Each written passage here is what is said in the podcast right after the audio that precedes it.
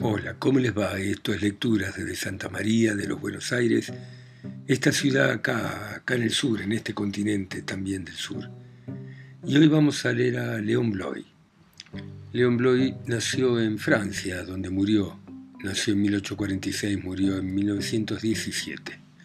Y fue poeta, ensayista y novelista, muy devoto de la Iglesia Católica y un buscador del absoluto, citado por numerosos escritores, Borges, Graham Greene e incluso por el Papa Francisco en el año 2013. Y de Bloy vamos a leer Los cautivos de Longjumeau. A Madame Henriette Julier.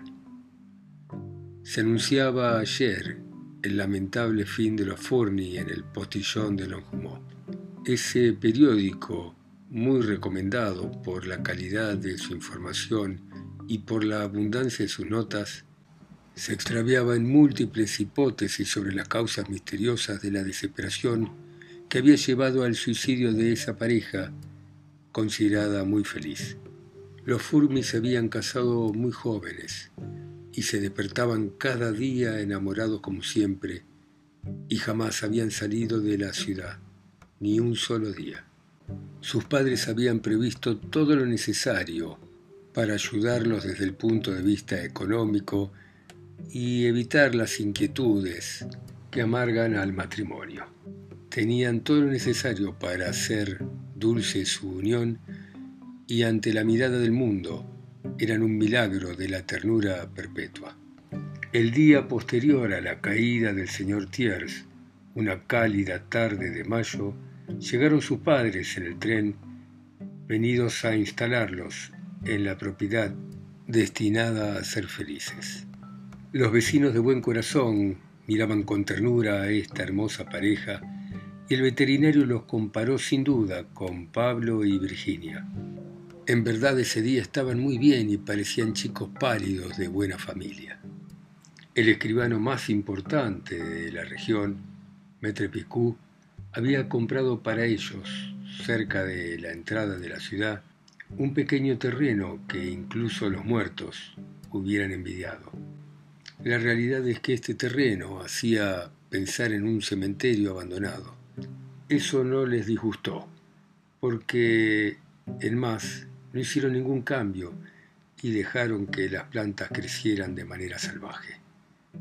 Para usar una expresión muy original de Maître Vivían en las nubes, no veían a nadie, y no por despreciar a los vecinos o por ser malos, sino sencillamente porque no se les ocurría. Por otro lado, hubiera sido necesario que se soltaran de la mano por algunos minutos o algunas horas, que interrumpieran el éxtasis que los unía y, según mi opinión, dado lo corta de la vida, le faltaba valor para hacer eso. El maestro Juan Taler, que fue uno de los hombres más importantes de la Edad Media, cuenta la historia de un ermitaño a quien un visitante vino a molestarlo pidiéndole un objeto que estaba en su ermita. El ermitaño entró para buscarlo, pero cuando entró olvidó cuál era el objeto, porque en su mente no podía grabar las cosas del mundo exterior. Salió de la ermita y le pidió al visitante que por favor le volviese a decir lo que quería. El visitante repitió el pedido y el ermitaño volvió a entrar, pero antes de tomarlo ya había olvidado cuál era el objeto. Después de muchos intentos, se vio obligado a decirle al visitante, mire por favor, entre y busque usted mismo lo que quiere porque yo no puedo retener la imagen del objeto el tiempo necesario para hacerlo. A veces los furmi me hacen pensar en ese ermitaño. Con verdadero placer hubieran podido dar todo lo que uno les pidiera si tan solo pudieran recordarlo. Eran muy distraídos, célebremente distraídos, cosa que comentaba toda la provincia. Y esta situación no los afectaba y la terrible resolución que concluyó con sus vidas, que generalmente todo el mundo había envidiado, es completamente inexplicable. Conocí de soltero al desdichado de Furni y una carta suya muy antigua me permitió reconstruir toda su historia lamentable. Aquí está la carta y la lectura de ella va a demostrar que mi amigo no era ni tonto ni loco. Por vigésima o trigésima vez, mi querido amigo, faltamos a nuestra palabra y la faltamos de una manera infame. Por más paciente que seas, me imagino que estarás hartos de invitarnos. Tanto la última vez como las veces anteriores no tuvimos ninguna excusa, ni mi mujer ni yo. Te habíamos dicho que íbamos a ir, que no teníamos nada en absoluto que hacer, pero sin embargo perdimos el tren como siempre. Y hace 20 años que perdemos todos los trenes y todo transporte público, no importa lo que hagamos es tonto, es tremendamente ridículo, pero ya creo que la situación no tiene remedio y que somos víctimas de una fatalidad grotesca. Y todo lo que hacemos es inútil. Para poder tomar el tren de las 8 de la mañana, por ejemplo, nos hemos levantado a las 3 de la mañana y hasta hemos pasado la noche sin dormir. ¿Y qué pasaba, mi querido amigo? Que a último momento, por ejemplo, tenía una torcedura de tobillo, se incendiaba la cocina, el vestido de Julieta se enganchaba en alguna rama, nos quedábamos dormidos esperando en la estación, sin que ni la llegada del tren, ni los gritos de la gente, ni del empleado nos despertaran a tiempo. Es más, la última vez me olvidé la billetera, por ejemplo. Y todo esto que te cuento dura desde hace 15 años, y creo que ahí está nuestro principio de muerte. Por ese motivo, vos lo sabés, arruiné todo, me peleé con todo el mundo, me he convertido en un monstruo egoísta y por supuesto que mi querida esposa Julieta se ve rodeada por las mismas cosas que me reprueban a mí. Desde que llegamos a este lugar desgraciado, hemos faltado a 75 entierros, a 14 casamientos, a 25 bautismos y a miles de visitas, o trámites que eran indispensables de hacer. He dejado que mi suegra se muriese sin verla ni una sola vez, aunque estuvo enferma más o menos un año, cosa que nos privó de una buena parte de su herencia, que por supuesto furiosa la escondió para nosotros la víspera de su muerte. Si yo te enumerase las torpezas y los fracasos que ocasionó la increíble circunstancia de que jamás nos pudimos alejarnos de Longimó, no acabaría nunca. Y para simplificarlo te diría que estamos cautivos, que no tenemos esperanza y que vemos que esta condición de prisioneros se nos está haciendo intolerable.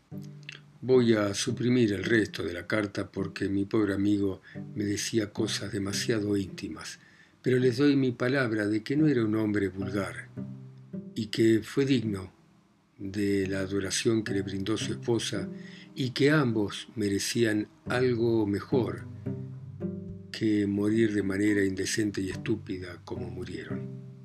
Ciertos detalles que me reservo para mí me permiten inferir que fueron víctimas de alguna maniobra diabólica que los llevó por medio de un escribano evidentemente satánico a ese rincón del Averno que Longimó, de donde no ha habido poder humano que los saque. Y en verdad creo que no podían escapar, que alrededor de su casa había como un cordón de tropas invisibles, elegidas con cuidado para sitiarlos y contra las cuales toda rebeldía era inútil. La clave de una influencia diabólica, para mí, es que los Furni vivían devorados por la pasión de viajar. Por naturaleza eran esencialmente migratorios y antes de casarse habían viajado por muchas partes.